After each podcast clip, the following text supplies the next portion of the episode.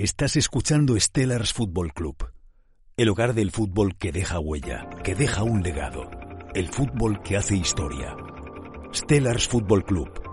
Amamos el fútbol y a quienes lo hacen grande.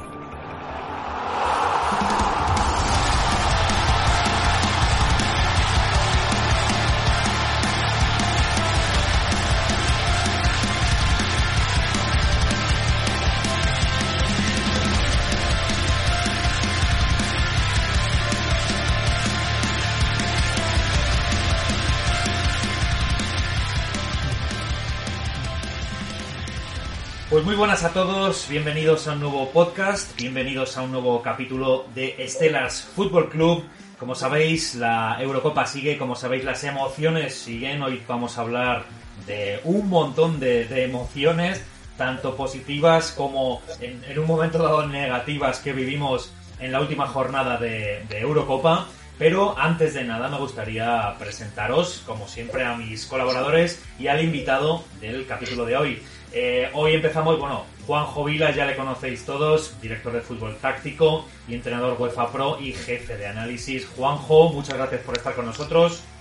Hola, buenos días, encantado de estar con vosotros. Buenos días, eh, también como siempre aquí mi colaborador particular, eh, Borja Martín, ¿cómo estás? ¿Qué tal Dani? Vivimos un lunes 28 de junio para el recuerdo para los que amamos el fútbol. Por supuesto, un lunes increíble. También tenemos al invitado de hoy, en este caso Tito Ramallo, que es entrenador UEFA Pro, entrenador nacional de fútbol nivel 3 de la Real Federación Española de Fútbol y también eh, entrenador analista táctico, eh, que por ejemplo, por destacar un equipo, Deportivo de La Coruña, así como el, el Banants del fútbol eh, armenio, que estuviste de entrenador. Bueno, buenos días, Tito. ¿Qué tal? Buenos días a todos. ¿Qué tal? Un placer que estés aquí con nosotros. Y bueno, eh, me surge una pregunta, ¿cómo es vivir en, en, Armenia? La verdad que no, no... ¿Cómo es vivir y cómo es entrenar allí? ¿Cómo es entrenar allí, efectivamente? Bueno, es un, un mundo de contrastes. Eh, la verdad que el momento en el que estuvimos allí, no solo yo, porque también estuvo Nando, bueno, Luis Pascual, estuvimos un grupo de entrenadores españoles pues eh, realizando un proyecto muy bonito durante un año y yo siempre digo, abriéndole brecha a los españoles que ahora están por allí, ¿no? Entre ellos Joaquín Caparrós, que ahora mismo lo tenemos allí de, de seleccionador. La verdad que, que, es un choque un poco, a lo mejor, vamos a decir, importante para nosotros que vamos de España, un país donde en algunos ámbitos pues vamos un poquito por delante, pero es un país en crecimiento, un país que quiere aprender, donde tiene el handicap de que el fútbol no es, digamos, el primer elemento deportivo que mueve, que mueve el país, aunque está cambiando, y que tienen el problema de que los buenos futbolistas rápidamente eh, salen del país a jugar en otras ligas más competitivas. Bueno, en su caso más grande y más referencial es Mikitarian, lógicamente, y que eso hace que la liga pues vaya avanzando poquito a poco. Pero bueno, están dando pasos tremendamente fuertes y cada vez haciendo un campeonato más, más eh, competitivo con el resto que tienen alrededor. Mi, pregu mi pregunta Tito, es ¿cómo surge la oportunidad de ir a Armenia? ¿Cómo dices, eh, voy a pasar de entrenar aquí en España a irme a Armenia? Pues mira, eh, mucha culpa tuvo Juanjo, que lo tenemos con nosotros aquí, y fue por, por un proyecto que, que era conjunto, eh, digamos que era un, proyecto que yo creo que estaba súper bien concebido, que era un, junto con, eh, con Juanjo y, y Valery Karpin, ¿no? Que ellos estaban en Rusia entrenando al, al, torpedo de Armavir, ¿no? Éramos un, como un club satélite. Nos fuimos allí dos equipos de trabajo. Eh, yo creo que fue bastante bien en general la experiencia. Ellos se encontraron con una situación muy complicada. No pudieron salvar la categoría del equipo. Y, y entonces ese, ese, equipo satélite que íbamos a ser nosotros en Armenia para traer buenos futbolistas, pues quedó un poquito sin esa función. Conseguimos el tiempo que estuvimos ahí resultados porque Fuimos campeones de Copa en Armenia, en Armenia y metimos el equipo en las previas de, de Europa League, pero bueno, al no tener esa punta de lanza con, con el equipo de, de Valerí y de Juanjo, pues quedó el, el proyecto a medias y, y, bueno, terminó. La verdad que estaba muy bien concebido, lo que pasa que, bueno, pues no pudimos llevarlo a cabo finalmente, ¿no? Pues muy interesante, la verdad, eh, Tito, pues el, contar con tu punto de vista, porque como ya sabéis, como ya hemos dicho, eh, ayer fue una jornada en la Eurocopa increíble y la verdad que el partido de la, de la selección española, eh, bueno, para, para enmarcar y para recordar, Creo que nos reenganchó a todos con la selección española ayer. Una selección que hemos pasado de un extremo a otro, de no marcar, de muchas dudas de por qué no marcamos, a no parar de meter goles Juanjo, ¿tú cómo viste este, estos octavos de final eh, contra, Croacia? Contra Croacia, perdona que se me va. Contra Croacia. Contra Croacia, efectivamente. ¿Cómo viste tú eh, el partido? Bueno, como voy a hablar como entrenador y voy a hablar como aficionado, ¿vale? Primero como aficionado y español, eh, muy contento, una alegría inmensa, eh, pasar a cuartos, cuando tenemos, me incluyo entre los que no creían muchísimo en esta selección, pero es una alegría y hay que subirse al, como todos nos subimos rápido al carro de los ganadores, pues hay que subirse, ¿no? Pero bueno, porque siempre hay que apoyar a, a tu equipo por encima de todo y con las decisiones que se tomen. Aparco ahí y me voy al, a la opinión como, como entrenador. Sigue sin gustarme España. Sigue sin gustarme España. Es un equipo con mucho poderío y atrevimiento con balón. Me gustó España en el inicio, sobre todo ante el muro defensivo eh, que adoptaron los croatas. Los croatas siguieron el, el mismo plan que las selecciones anteriores cuando juegan contra España. Te ceden el espacio, te ceden el balón eh, se agrupan y, y hasta defienden mal. Defienden mal porque Croacia defendía con una línea de cinco jugadores en medio campo, prácticamente en línea, donde asomarse a ese balcón y conducir o pasar, rebasabas toda esa línea y le generabas todo, todo el, todo el peligro a, a los croatas. Pero seguimos no ocupando bien el terreno del juego a la hora de atacar, seguimos no vigilando bien y tenemos problemas. Entonces, eh, somos un equipo que defiende muy mal eh, cerca de nuestra área. Es un equipo que constantemente en superioridad, porque ayer fue, eh, fue las eliminatorias de la superioridad numérica e inferioridad posicional. Y explico esto. Eh, si veis eh, el gol de España, el, el, tercer gol que nos meten, eh, creo que son nueve jugadores de España contra cuatro croatas. O sea, superioridad numérica e inferioridad posicional. Pero luego vas al partido de los franceses, le rematan igual. O sea, estamos viendo una Eurocopa plagada de errores defensivos, donde el oriental marcaje. Mira, el fútbol en defensa siempre digo que es muy fácil. O sea, el primer jugador entra sobre el poseedor del balón y puede entrar, entrar o temporizar. El segundo hace cobertura y los demás, lo hemos dicho muchas veces, orientan marcajes y vigilancias. Pues yo no sé qué entrenan, de verdad, es que no sé, no sé qué entrenan. las elecciones, y es el mismo mal de los equipos, seguimos sin saber cuál es el partido que hay que jugar en, defensa. y España... una, una cosa, ¿cómo se explica que Pasalic, mediocampista de Croacia, entre solo a rematar en el minuto 92? Es que es lo que te digo, o sea, eh, nueve jugadores de España, pero eh, el, tener esa superioridad numérica no te garantiza eh, la buena efectividad de la defensa. Hay que orientar marcajes, vigilancias, perfilarse, etcétera, etcétera. Y España es un, es un, a, poner un taco y todo, hasta un puñetero desastre en eso. No, no, no, me gusta la selección. Independientemente del primer gol, que es un error que, que nos puede condicionar mucho en el partido, pero bueno, eh, no, no, no, vamos a, hacer sangre de, de, Unai porque, porque luego fue, de, fue decisivo, ¿eh? porque en la prórroga no nos engañemos, la mano que saca es el 4-3. ¿eh? Sí, sí. Y quería ver yo cómo levantábamos eh, ese partido después en, en la prórroga.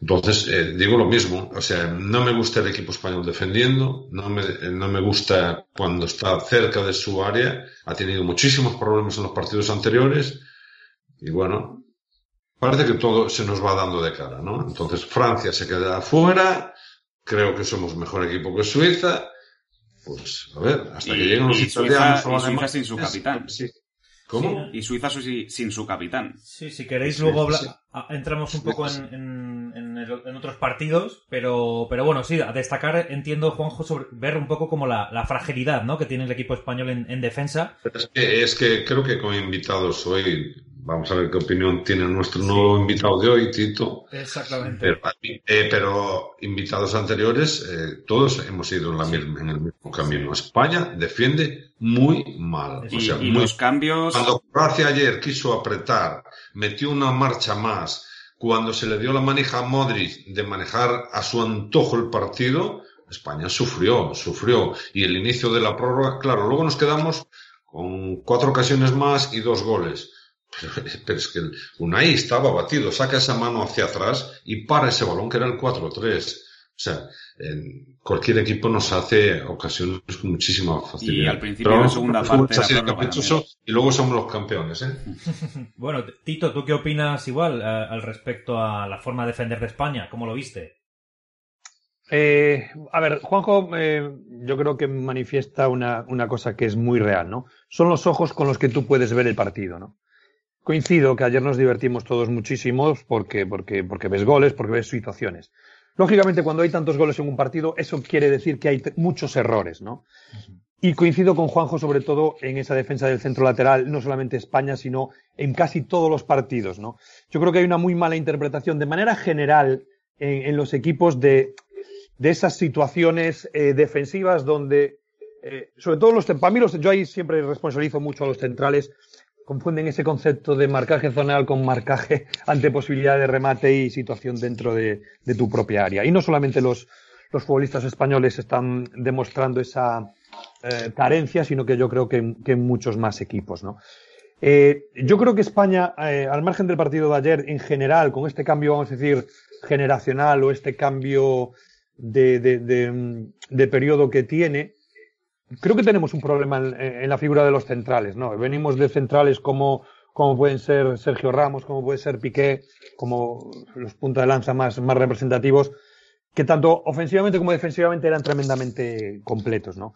Y yo creo que ahora mismo ahí, pues, eh, de momento, entre la juventud, entre que la, por supuesto la categoría no es la misma, tanto Pau como Eric, eh, bueno, les falta, les falta todavía, y, y- España cuando tiene que desempeñar ese rol defensivo, pues todavía está cometiendo excesivos, excesivos eh, errores, ¿no? Eh, yo me alegro de que haya pasado Suiza, a pesar de que sé que va a ser un rival muy duro, porque yo creo que a España sí que se nos podían ver los colores, sobre todo con esa punta de lanza que tenía ahí Francia, que además encaran siempre, van a por el uno contra uno, van a, van a hacerle daño al defensor, y ahí yo creo que a España sí que se nos iba a ver mucho más los colores, ¿no? Pero, pero bueno, yo creo que España va de menos a más. Eh, coincido que al principio no nos estaba eh, gustando mucho de manera general. Vamos a ver si son capaces de, de mejorar defensivamente, porque si no, cualquier equipo te va a hacer daño como, como fue ayer Croacia cuando quiso. Sí, ¿qui- ¿quién destacaríais, Borja? ¿Tú quién destacarías por parte de España? De, pues bueno, partidazo. Voy a, hay varios nombres, pero si me tengo que quedar con uno, eh, el más criticado durante toda la Europa, me quedaría con Morata. Sacó la rabia e hizo un partido bestial a nivel de delantero, de espaldas, rematador, para proteger el balón, lo hizo todo bien. Sí, la verdad que... Dani, Sí. Dime. si me lo permites, ya, eh, si me lo permites, y un poquito con la, sor- con la sorna gallega que tenemos, Sí. Yo voy a decir que el jugador del partido para España fue Guardiol, ¿no? Guardiol. Ah, también. Porque eh, de lo que acaba de apuntar Tito en los centros laterales, la que se come en el gol de... Ese es increíble. Y luego, el colofón del partido es estar bebiendo y Sí, que te sí. la posición. ¿eh? Es para matarlo, ¿eh? Sí, eso no sé, no sé si, creo que los comentaristas no se dieron cuenta, pero sí que se vio en la repetición que estaba bebiendo agua y de Estaba hecho, bebiendo. y en vez de, Mira, o sea, eh, en, en el gol de... En el primer gol también, gol- en el primer gol El Clama- tercer gol Kramaric- está bebiendo. Y en el primero está fumando. Bueno, y Juanjo, en el primer gol Kramaric eh, No, no, se sale a cambiar la las botas. Está fumando, porque es que no sabe ni por dónde le llega a Pilicueta. sí, vamos. sí, to- totalmente. Pero luego vamos, eh, pues estamos hablando de la subcampeona del mundo. Y mirad cómo defendió ayer. Pero que luego te vas a Francia en el partido con Suiza, los campeones del mundo, y dan otra lección también de, de, mala orientación, de perfilarse mal. Sé, está siendo la Eurocopa de la mala defensa. Pero para nosotros, para los ¿eh? espectadores Me viene muy bien porque, porque eh, estoy recopilando un montón de vídeos para, para aumentar la conferencia de defensa. a nivel de espectadores. la tenía anticuada con la temporada 2015-2016 que Tito la conoce, de la Champions League, y la voy a actualizar. Solo a la Eurocopa. Mejorada, ¿eh? Mejorada. Ya han pasado cinco años y cada vez seguimos, defendiendo peor. Es increíble, ¿verdad? Sí, también quedó patente tanto en el partido de España, sí, el de España como el de Francia, eh, que si tú dejas viva, o sea, si no rematas toda una selección... Hay que, hay que analizar, Dani, los cambios en los dos partidos, porque yo creo que además Francia y Suiza aprendieron del error de Croacia, o error o acierto aparte, en los cambios, porque Croacia puso una, un once muy ofensivo, evidentemente para remontar, y luego no lo, no lo varió, y la prórroga se le vieron que los dos carrileros eran dos extremos, y a las espaldas de los dos carrileros es donde España marcó los dos goles. Eh, ya que saltamos de un partido a otro, os pregunto a, os pregunto a los tres. Voy a hacer yo hoy de, de, de Dani. Venga. ¿Cuál es el equipo que ha encajado menos goles? Que ha encajado menos goles. Los goles, sí. Pues será y Inglaterra, ¿no? ¿O Bélgica? No lo sé. Inglaterra Italia. Ha encajado. Italia ha encajado uno, ¿no? Uno, Inglaterra también uno, ¿no? Pues mirar esos equipos cómo defienden. Ese tipo de situaciones. Los italianos ya lo llevan en la sangre. El los ingleses lo han aprendido. El marcar, el que dentro de la, del área, eh, esa zona, aunque defiendas en zona, ya no es zona, no te dan ni un centímetro. O sea, esos equipos, pues cuidado porque esos son los equipos eh, que van a estar ahí. Entonces, eh, hasta el final van a ser, para mí son los super favoritos. habrá que ver que cuántos ah, goles encajado Inglaterra. mejor defienda, no incluso el que mejor ataque. A ver cuántos goles le mete, puede encajar hoy Inglaterra, que no tiene un partido fácil. Sí, sí. yo no digo que tenga ningún partido fácil, y, sigo diciendo que los alemanes no son de los que mejor defienden. Los franceses sí defendían bien durante el Mundial, pero defendían mucho, como te diría, muy un posicionamiento replegado, donde te cedía mucho, mucho espacio, donde sabéis que fue la tercera decimotercera selección en posesión de balón en, mundial, siendo la campeona, y que eh, trabajaba mucho eh, todo el tema de los desdoblamientos defensivos, de las ayudas defensivas, para matarte luego con esa transición en velocidad ofensiva de jugadores como Griezmann, Mbappé, eh, etcétera. Sí, hay que analizar ah, también Francia. Cuidado con la que le está cayendo hoy a, a Deschamps por el tema Benzema, por haber cambiado lo que era del Mundial a, a lo que ha puesto en la Eurocopa. Hay para todos. Bueno, hay que analizar también de Francia. Eh, a mí me ha sorprendido, para mal, el mal mundial de Kanté y el mal mundial de Mbappé, no como, no como futbolista en sí, sino en su finalización. Porque ha finalizado muy mal en este mundial Mbappé y seguramente sea una de sus virtudes más claras. Yo es que yo creo que Tito ha dado un apunte antes muy bueno, ¿eh? Sobre un jugador español. Primero, hemos hecho una temporada comprimida en, no sé cuántos meses, en ocho meses o no, jugando miércoles, sábado, eh, martes, domingo, seguido, seguido, seguido, más los compromisos de selección, más, estás hablando de jugadores como Kanté que han jugado hasta la final de la, de, de, de la Champions, o sea, jugadores que han llegado saturados. Juanjo, pero no hay más que ver todo, casi todos los partidos como jugadores profesionales acostumbrados a, partidos de ritmo muy alto, están teniendo calambres, pero no uno ni dos. ¿eh? es decir, la cantidad de problemas derivados del cansancio, de la falta del estímulo competitivo de máxima intensidad durante muchos meses, está llevando a los equipos a que parecen equipos aficionados. El típico equipo que de vez en cuando juega un partido de máxima intensidad y que se le acalambran casi todos los juegos. Sí, ayer, ayer pasó con Coman, que acababa de salir del banquillo y a las tres carreras, pinchazo en la, eso, eso yo creo que es un, un hándicap muy grande para, para, para, bueno, para la, continuidad del esfuerzo de muchos de estos futbolistas. Yo en ese sentido sí que quiero ser un poco, voy a decir, comprensivo con, con la temporada tan, tan, bueno, tan distinta que, que ha tenido que vivir el mundo en general, ¿no? ha sido muy complicada. Y ahora llegar a un, a una Eurocopa, además con un alto ritmo de juego, porque sí que hay que decir que, que los partidos por lo general tienen un ritmo muy alto.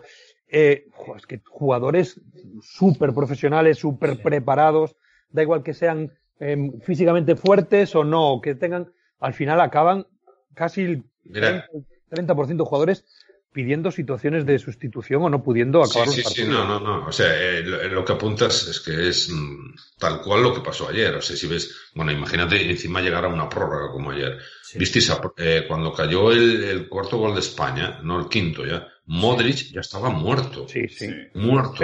Brozovic, Brozovic, medio centro, uno de los mejores mediocentros de Europa del Inter, ya no llegaba a ninguna de las basculaciones en la prórroga. O sea, los jugadores están. Pero, y luego los dos centrales de, de Croacia eh, era para no terminar el partido. Si veis en la prórroga, llegaban a destiempo a todas. Bueno, Caleta y Vida, todo era entradas a destiempo que era para echarles fuera. O sea, y, en, España Busquets y Gaya también llegaron muy justos.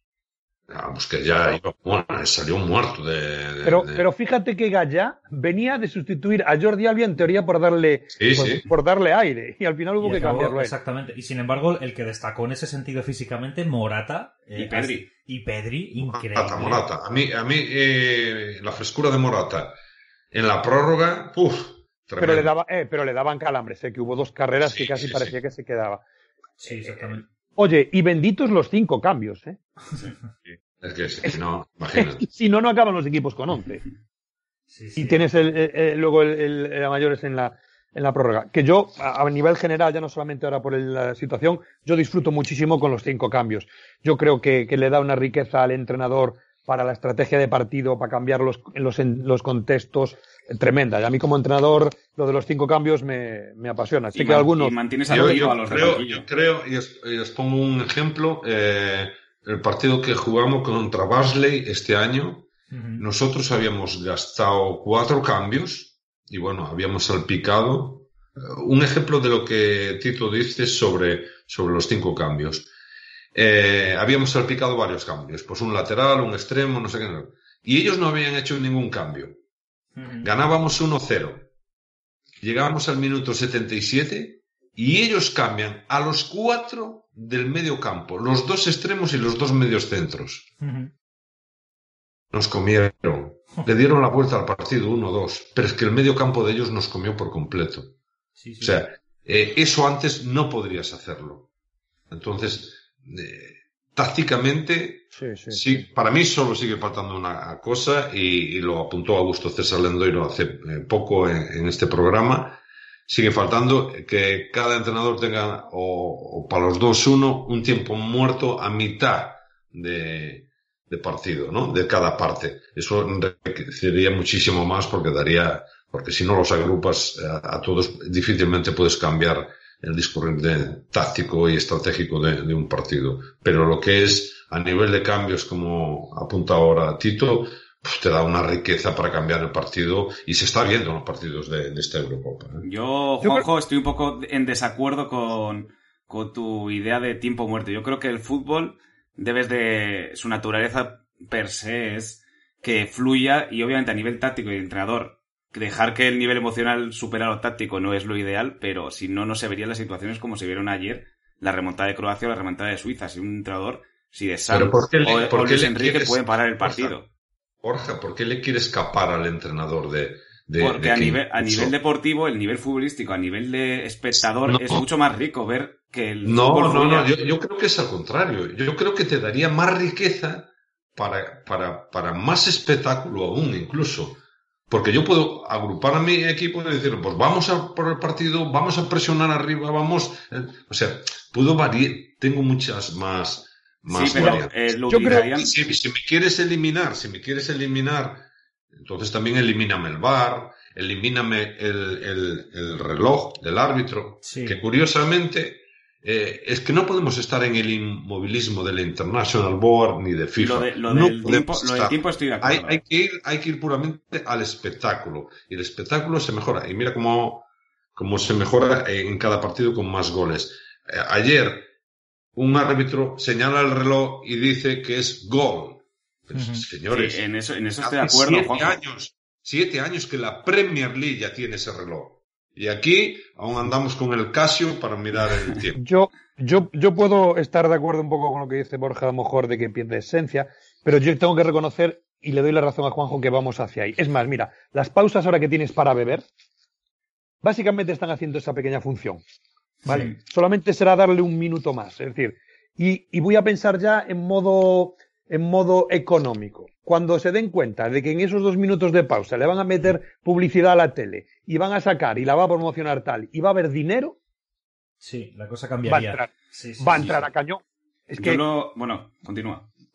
lo saco del juego, es decir, ya no lo saco del juego. Cuando vean que esa pausa de dos minutos te va a dar ingresos, porque contra, estás en el medio del partido, nadie se va a levantar y tienes esa pausa y le vas a meter la publicidad por abajo, por arriba, dinero adentro, se- va a acabar, va a acabar, va a acabar eh, estando dentro de lo que es el, eh, el fútbol en sí. Seguramente ya sea como pausa de hidratación o como tiempo muerto, pero es muy probable que, que Sí, acabe sí, así. está claro. También te quería decir, bueno, ayer vimos el tema del relojito. Juanjo, tú no sé si me, tú me comentaste que, pues eso, que tú ya lo habías visto, eh, además en Sí. un partido contra el West Ham que jugaste Sí, recuerdo, recuerdo, mira, aquí hago la broma del Casio porque todo el mundo tiene el Casio para el tiempo, el ¿no? de la calculadora.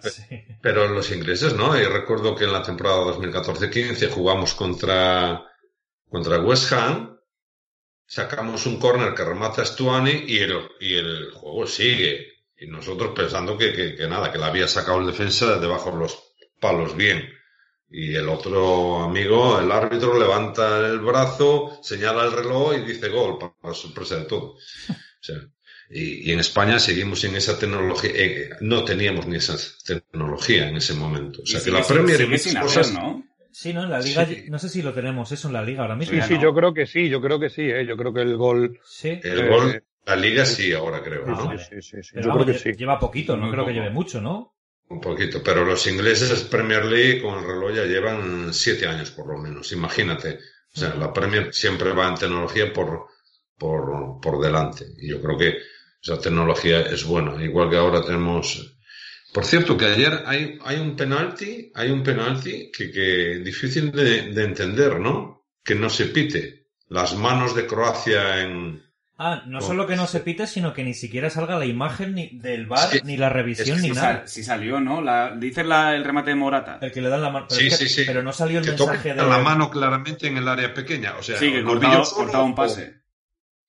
Pero ¿Cómo no puso nada de bar revisando la Pero jugada es que ni en la, nada. en la Eurocopa no están pitando esas manos.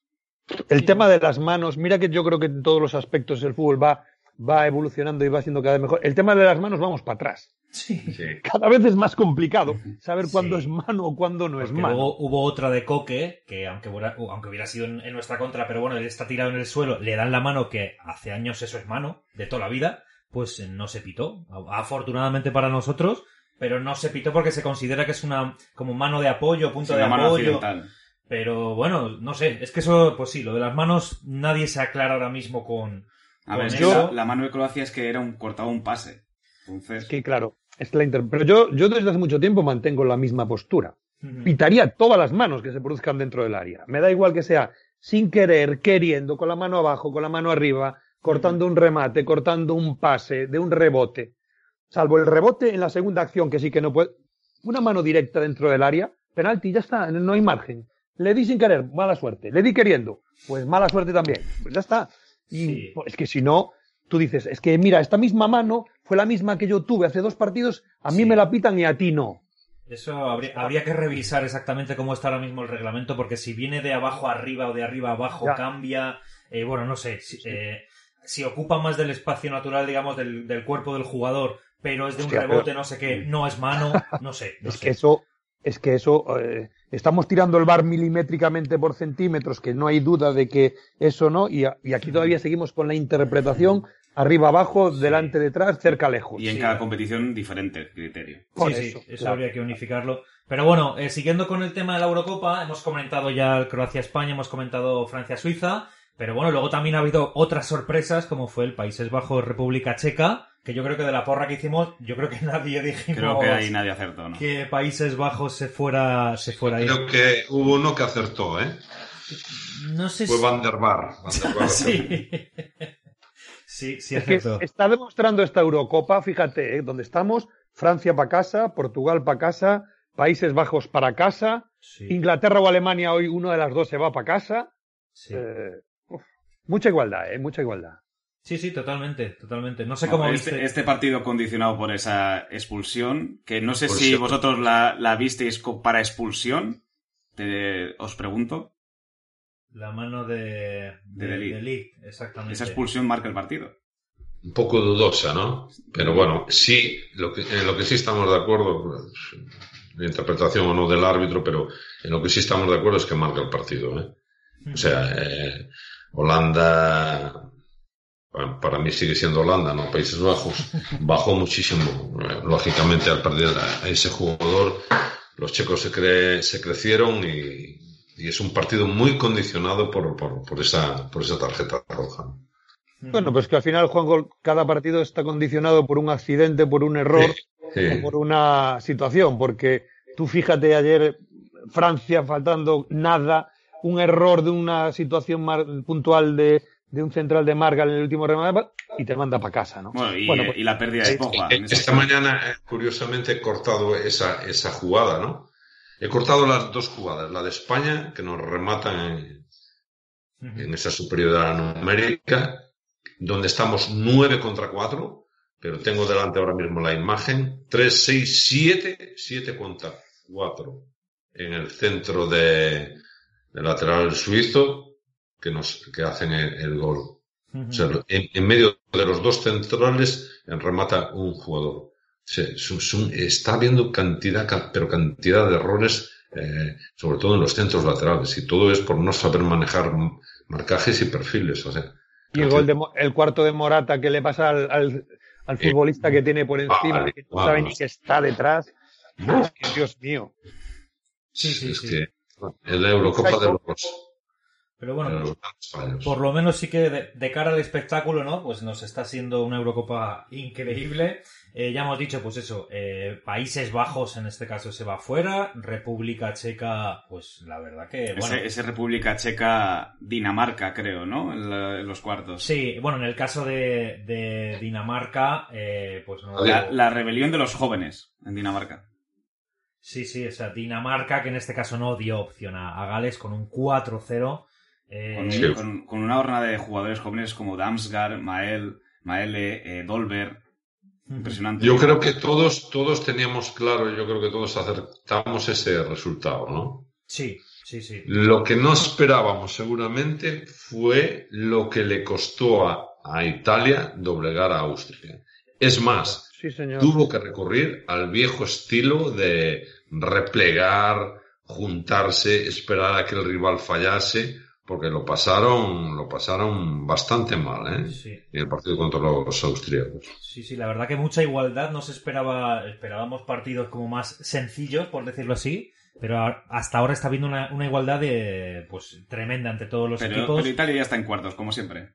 Sí, ya están ahí. En el caso de Portugal y en el caso de, de Bélgica, pues bueno, también quizá, a ver, Portugal no jugó mal, a mi, a mi modo de verlo no jugó mal, no quiso entrar el balón porque tuvieron varias ocasiones. A destacar para mí, eh, Renato Sánchez, increíble el partido que hizo, estaba en todas partes. No sé cómo visteis, eh, Tito. Y, el otro Hazard. Sí, bueno, Tito, ¿qué tal viste tú este partido? había, había un Instagram por ahí donde se ve la captura de cómo Cristiano le dice a Courtois habéis tenido suerte, no ha querido entrar. Exactamente. Y es verdad. ¿eh? O sea, el, resultado, yo creo que era de los partidos que merecía por lo menos eh, ir a una prórroga. Sí, sí. Ir a una prórroga para, para decidir quién de los dos era mejor.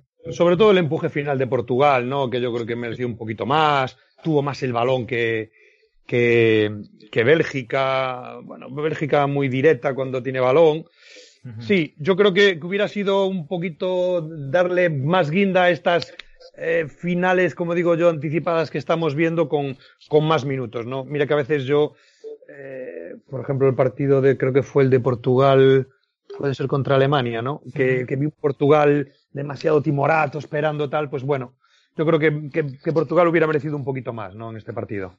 Estoy viendo aquí en las estadísticas 23 tiros que tuvo Portugal por 6 que hizo, que hizo Bélgica. Eh, pero bueno, al, final también el, poderío físico de Lukaku, que es que se llevaba cuando hacía... Y el poderío ofensivo de Bélgica. Y el poderío ofensivo, y en este caso, como el hermano pequeño ha superado al, mayor en el caso de, de, de Hazard. De... Jugando de carrilero, ¿no?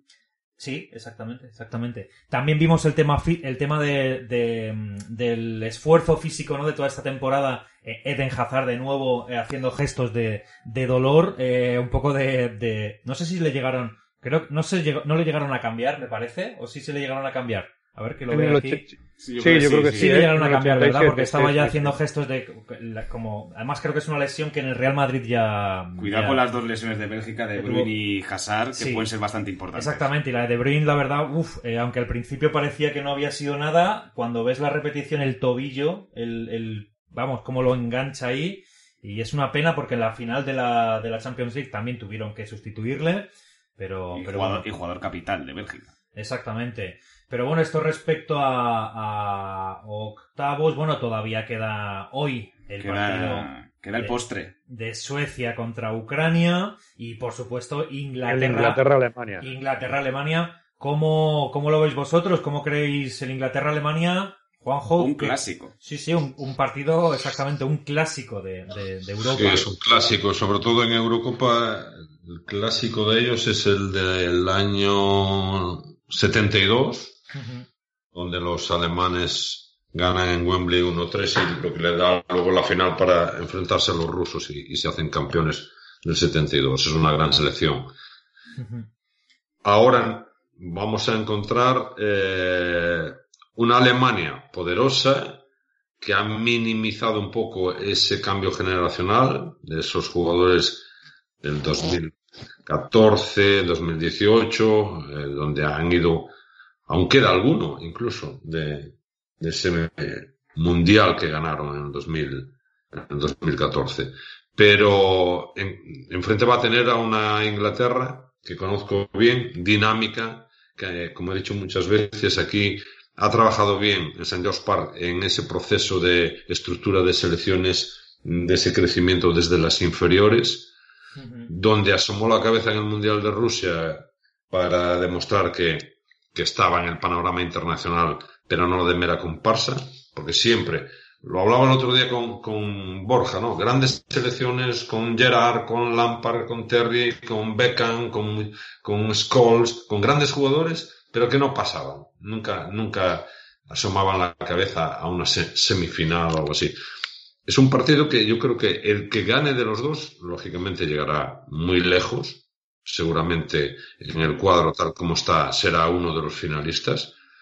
Pero yo creo que Inglaterra es un equipo joven, dinámico, muy bien trabajado, lo he dicho muchas veces, muy bien trabajado y con poderío también individual. Los alemanes, lo de siempre, la pisonadora, como se pongan por delante, como tengan un momento fuerte y cobren ventaja, luego va a ser muy difícil. Y Lineker está, como decía el otro día, rezando de que no se cumpla siempre su frase, ¿no?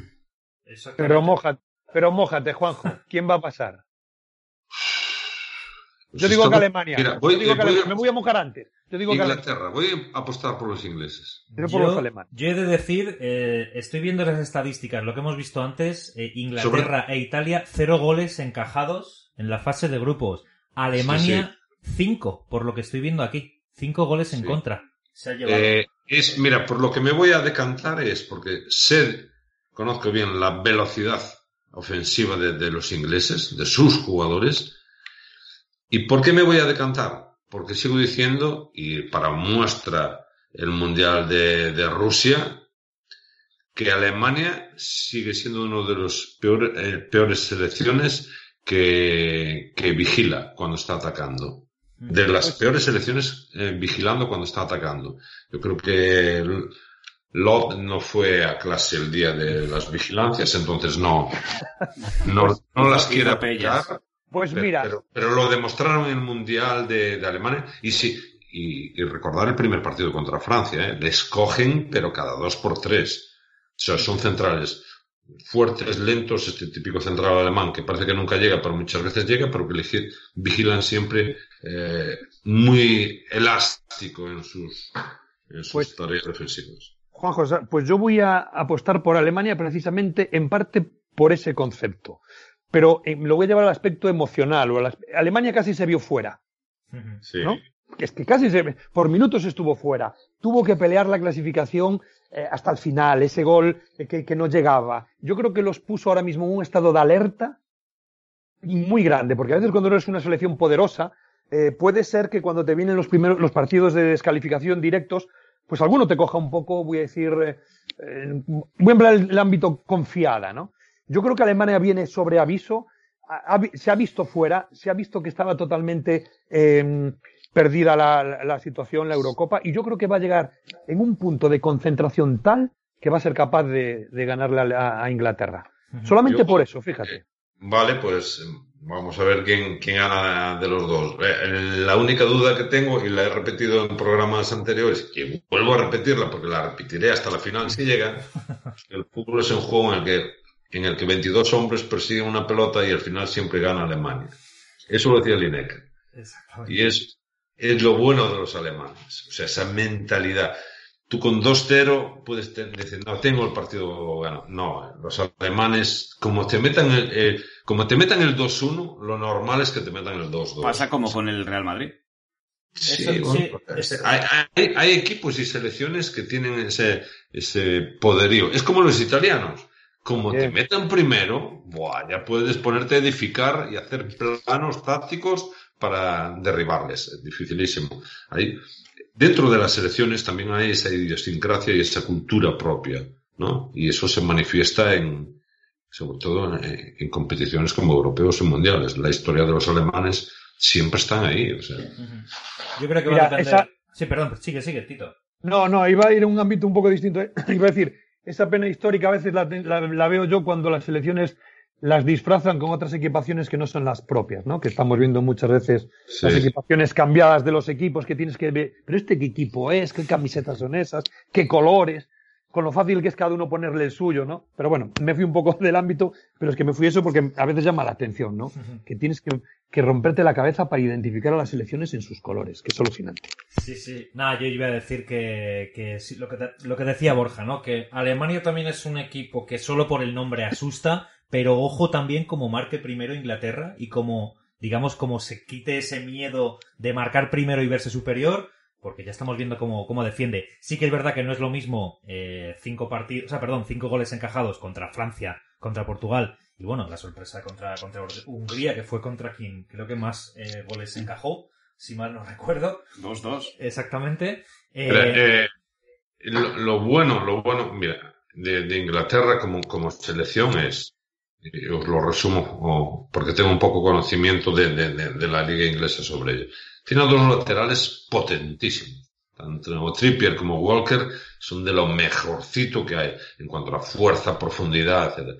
Phillips eh, es un jugador espectacular, espectacular, que ha, tenido un crecimiento con Bielsa tremendo en el Leeds. Mount, lo mismo. Rice, un jugador que da equilibrio. Pero es que los jugadores de ataque, tiene uno de los mejores nueve europeos, pero tanto Foden como Sterling son jugadores con una capacidad de, desequilibrio tremendo. Luego tienen a Bellingham en el banquillo, que para, para mí es el nuevo Thierry Henry, jugador que, teníamos en Birmingham y se fue al Dortmund.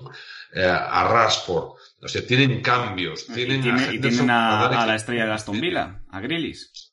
También, a Grillis, un jugador que, ha hecho una temporada tremenda con desborde, con uno contra uno, con, te esconde el balón para, para temporizar en ataque. Es una selección joven, dinámica, eh, agresiva con y sin balón y que ha ido madurando, que han hecho un trabajo que ha llevado su tiempo en la FA y han trabajado eh, desde las categorías inferiores progresivamente y han llegado a este estado de madurez de selección.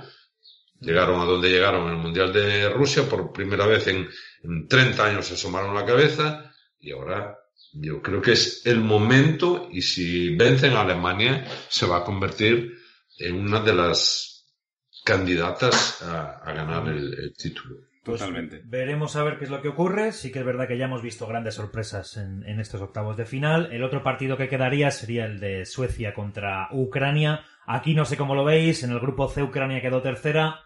Eh, Suecia quedó primera, pero a nivel juego no sé muy bien si, si va a ser un partido, no sé cómo, cómo decirlo, si va a ser tan interesante, tan emocionante. Complicado en el sentido de que el fútbol que hacen las dos selecciones tampoco es una cosa. Ucrania ha tenido partidos realmente divertidos, pero el último que casi les elimina fue bastante, bastante malo. No sé vosotros cómo lo veis, Tito, si tuvieras que decir un ganador de este, de este partido. No sé, sinceramente no, no tengo, así como en otras eh, apuestas sí que podría decirte, no veo un, no veo un, claro, un vencedor claro, no. Yo creo que a ninguno nos va a sorprender cualquier resultado, ¿no? En este, en este partido. Eh, bueno, yo quiero ver un poco cuál de las dos va a llevar más la iniciativa, porque siempre son selecciones que, que se dejan llevar un poquito más. A lo mejor hay el aspecto individual, Isaac que puede no sé, marcar un poquito la diferencia. Eh, bueno, yo si quiero, o si tengo que apostar por alguna, me quedo un poquito por Suecia, pues un poco porque yo creo que, bueno, que ha estado un poquito mejor que Ucrania en lo que es el cómputo general de, esta Eurocopa. Juanjo, tú si tuvieras... Yo, yo sí tengo que apostar por solvencia de selección, pues haría como Tito, ¿no? Y iría por Suecia como bloque, no me gustó cómo defendió contra España en un bloque bajo, pero que era muy fácil de, superar. Lo que pasa es que España no tuvo continuidad en aquello que hablamos de los cambios de frente, de ataque mediante los cambios de orientación. Y no me gustó cómo, defendió. Pero sí como bloque me parece más disciplinado que los ucranianos de Sechenko. ¿Por qué me podría inclinar por Ucrania? Pues por la calidad individual tanto Yarenchuk como Zinchenko, como un jugador espectacular que tenía que haber salido de Ucrania hace mucho tiempo, como Yarmolenko, pues esa calidad individual en este tipo de partido tan igualado, pues va a hacer que me decline un poco por, por, por Ucrania, de que pueda ser eh, la sorpresa. Pero como selección más trabajada creo que están los suecos ante la anarquía de los ucranianos. Bueno, pues eh, ya para finalizar me gustaría un poco que comentarais eh, cómo veis a España contra, contra Suiza, cómo creéis que este viernes, eh, porque claro, para mí Francia obviamente igual es una selección que solo con el nombre ya asusta, Suiza asusta menos, pero es que el juego que tienen no jugaron mal. La forma de atacar de Francia nos iba a hacer, nos iba a hacer mucho daño. A lo mejor Suiza va a ser un partido difícil, va a ser un partido complicado, pero se le puede meter más mano que a los franceses, que seguramente su manera de replegar y atacar al espacio a nuestra, ante nuestra defensa iba a ser. Sí. Eh, Tito, ¿cómo, ¿cómo ves tú? ¿Cómo crees que se va a afrontar este partido contra Suiza? Bueno, yo primero creo que a nivel eh, de confianza España va a llegar muy reforzada. Yo creo que cuando te ves cuestionado en todos tus planteamientos desde el inicio y vas remontando y sales de situaciones complicadas, el aspecto emocional y de confianza de España yo creo que es muy alto. ¿no? eh, Suiza en ese sentido se, se, está viendo como un regalo delante de la, de, de la cara porque no contaba sinceramente pasar, pasar de, de Francia. Pero estamos eh, poniendo en sobrevalor, lógicamente, pues el, el, el tridente o el aspecto ofensivo de Francia pero ojo porque tanto en Bolos, Ferovic, Sakiri, va a haber que defenderlos. ¿eh? Y España va a querer jugar otra vez en campo rival, va a querer eh, llevar la iniciativa, va a querer meter a Suiza allí. Y son jugadores que a la contra nos pueden hacer mucho, mucho, mucho daño. Mm, voy a coincidir con Juanjo, la clave de España para ganar este partido va a estar en defender, en defender bien las situaciones que tengamos, porque yo creo que en el otro sentido, a nivel ofensivo, España va a generar. Juanjo, ¿tú cómo crees que deberíamos afrontar el partido? Bueno, yo creo que los, eh, los suizos van a tener el mismo plan táctico estratégico que la mayoría de las selecciones. Seguramente nos van a dar la, la iniciativa. Luego ellos, eh, es un poco la selección que ha variado eh, con respecto a los demás equipos en esta, en esta Eurocopa. Todo el mundo se está yendo al, 4-3-3, 4-2-3-1, 5-3-2 y ellos, es un poco la selección, Vladimir Pekovic ha, ha introducido una variante que ha sido ese 3-4-1-2, donde Shakiri juega por delante de Sahai y de, de, Freuler. Y lo que me gustó de, lo que me gustó ayer de, de los suizos fue eh, cómo movió el banquillo. Cómo movió el banquillo, la entrada que dio de Lavanovic y, y del resto de jugadores eh, dieron un cambio sustancial a, a la selección, sacó a Shakiri en su momento y tuvo variantes para, para buscar. Yo creo que va a ser un partido de contraataque, donde hay que tener mucho cuidado si Shakiri juega de inicio, porque ellos van a, defender con siete jugadores, ese arco de cinco y, y los dos pivotes defensivos, pero Shakiri es un jugador peligroso en el sentido de que eh, es el conductor de, de, esos contraataques y con la aparición que tienen de, de Whitmer y de Zuber los, los dos carrileros, ¿no? Yo creo que, hay, que no nos pase lo mismo que a Francia no los menospreciemos. Hay que dar un dato, hay que dar un dato, Juanjo. Eh, el capitán líder espiritual, táctico y futbolístico de Suiza, Saca, eh, no va a jugar por sanción. Sí, es, el jugador que, les va a faltar, pero yo creo que eh, cualquiera de los centrocampistas que, tienen pueden suplir con eso. Sobre todo, más que nada, no se va a notar tanto porque va a ser un trabajo más, más, más defensivo, ¿no? Pero demostrar un poderío a la hora de, sobre todo en los centros laterales, cuidado, lo mismo que le hicieron a Francia, es el mismo gol que encajamos nosotros contra los croatas. Y contra, contra Lewandowski. Exactamente. Y, exactamente, igual. Y Steverovic y Oranovic son jugadores que dentro del área son, son potentes. Nuestros centrales, a pesar de todo ese poderío uh, que, que tiene Laporte y, y Eric García y lo mismo Torres, pues no, no lo han demostrado en, en esas situaciones. Pero las situaciones mm, no solo es dónde finalizan, sino dónde comienzan. Si yo también dejo centrar con facilidad y no tengo taponado bien lo, lo que es al, al, poseedor del balón, pues eh, también puede. Pero bueno, sí, os iba a preguntar. Yo creo que va a ser un partido donde no nos confiemos, no nos confiemos, porque ayer los franceses el relax lo pagaron muy caro. Que os iba a preguntar en cuanto a alineación, ¿creéis que deberíamos eh, variar algo? Bueno, quizás, no sé si Gaya eh, entró un poco para, pues como refresco, ¿no? A Jordi Alba. Pero en cuanto a alineación, ¿creéis que deberíamos cambiar algo o el último? Igual los dos centrales, Eric García, simplemente por el poderío por alto de los suizos, igual Pau Torres tiene tienes la posición ganada en el once titular. Tito, no sé si tú crees que debería hacerse yo creo, yo creo que sí. Yo, yo estoy de acuerdo con que Pau va a entrar en vez de Eric García porque sabemos ese poderío que tenemos que, contrarrestar. Yo creo que va a volver eh, Jordi Alba a, la izquierda, convencido. Y luego eh, yo creo que va a seguir apostando por, por el resto del equipo. Yo creo que va a seguir con, con Ferran, ayer salió, marcó, no hablamos de Sarabia, que para mí Sarabia ha sido el, y yo, y yo me pongo de primero en la fila de los que pensábamos que no sabe, no sé qué hacía en esta selección, y me está callando la boca porque está siendo determinante. Sí, eh, total, yo creo que va a seguir y, y yo creo que en ese sentido va a seguir manteniendo ese bloque y salvo pues eso, lo que hablamos, Eric, eh, Pau, Jordi, Gallá, todo lo demás yo creo que va a ser igual. Sí. Juanjo, ¿tú opinas igual? Yo creo que más o menos mantendrá el bloque. Entiendo lo que ha dicho Tito sobre Gallá. Entiendo que Jordi entrará a este partido. Creo que debe de entrar. Con Sarabia también opino lo mismo. Me he llevado una gran sorpresa. Pero ayer hubo un jugador que estuvo soberbio, ¿eh? Dani Olmo para mí estuvo soberbio. Y, Arzábal, el tiempo que entra en, en, lo que quedaba de partido y el extra time, estuvo muy, muy bien. El, único pero, y no estoy de, acuerdo con vosotros, es que no me gusta jugar con dos centrales zurdos. Juanjo, una pregunta.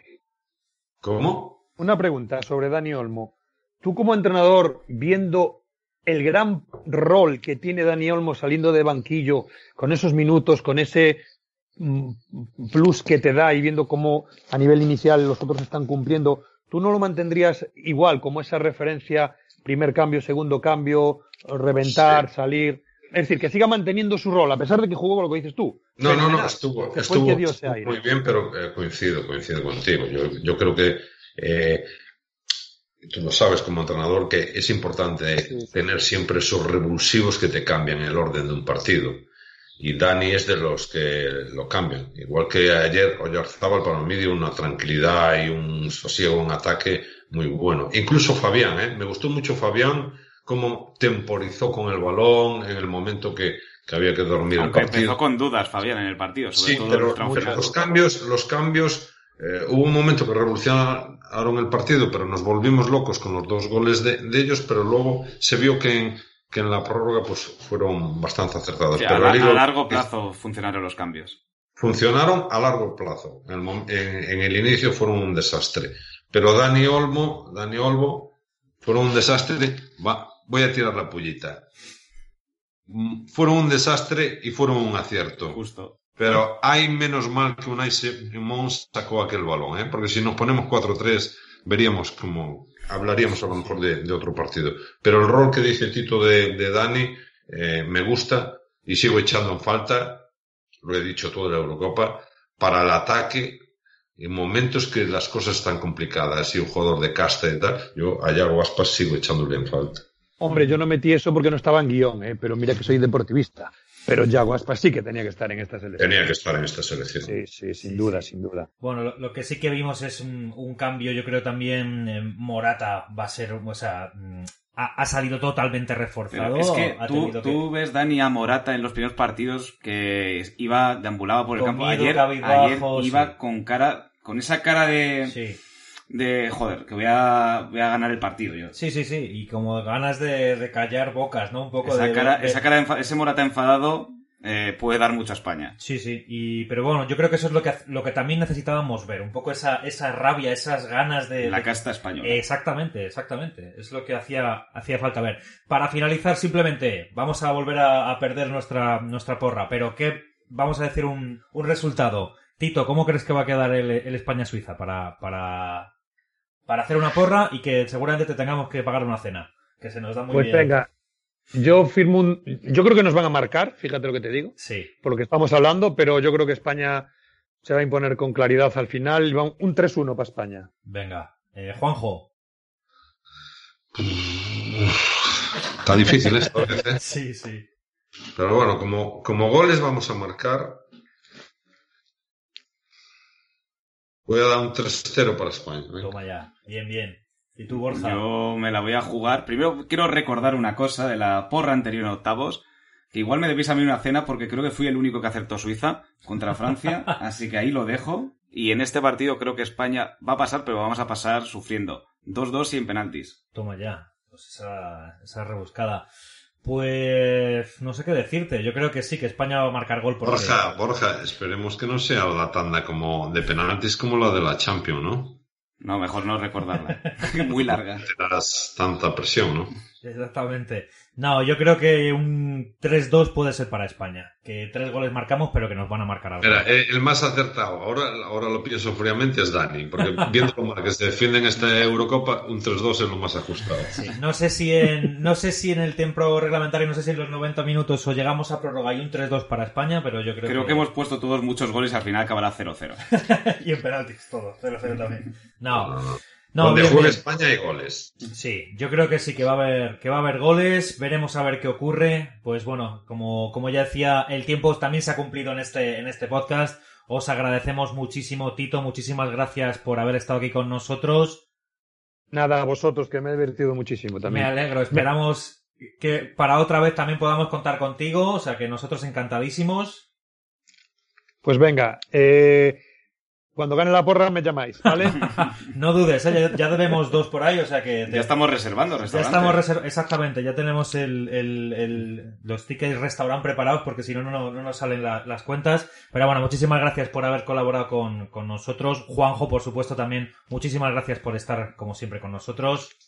Gracias a vosotros, es un placer disfrutar de fútbol. Eh, estaremos pendientes a ver de los partidos de hoy, muy interesantes este Alemania-Inglaterra. Borja, muchas gracias también por estar aquí conmigo. Ah, un placer hablar siempre de fútbol. Y nada, simplemente recordar a los que nos estáis escuchando que podéis seguir nuestros podcasts tanto en iVoox como en Spotify, eh, como también en Apple Podcast de Stellars Football Club, como también os animo a que estéis muy pendientes de nuestras redes sociales de Stellars, igual, Stellars Club en Instagram, en Facebook y en Twitter, eh, que no- os suscribáis o que nos sigáis para, para tener la mejor, digamos, la información acerca de esta Eurocopa y acerca de otras muchas cosas relacionadas con el legado, con la huella de las grandes leyendas del fútbol que lo, que lo hacen grande. Muchísimas gracias a todos los invitados por haber estado eh, aquí con nosotros, a la gente que nos estáis escuchando. El jueves habrá otro podcast, así que nada más, muchas gracias y hasta luego. La naturaleza creó el tiempo, el espacio y la materia. La vida es su legado, es lo que somos.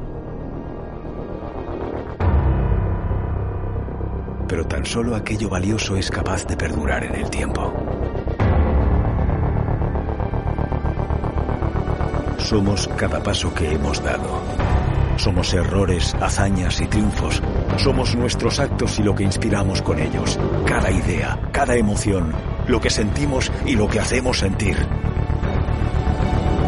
Somos cada gota de sudor derramada para alcanzar nuestros sueños. Somos recuerdos y todo aquello que dejamos a nuestro paso. Somos nuestro legado.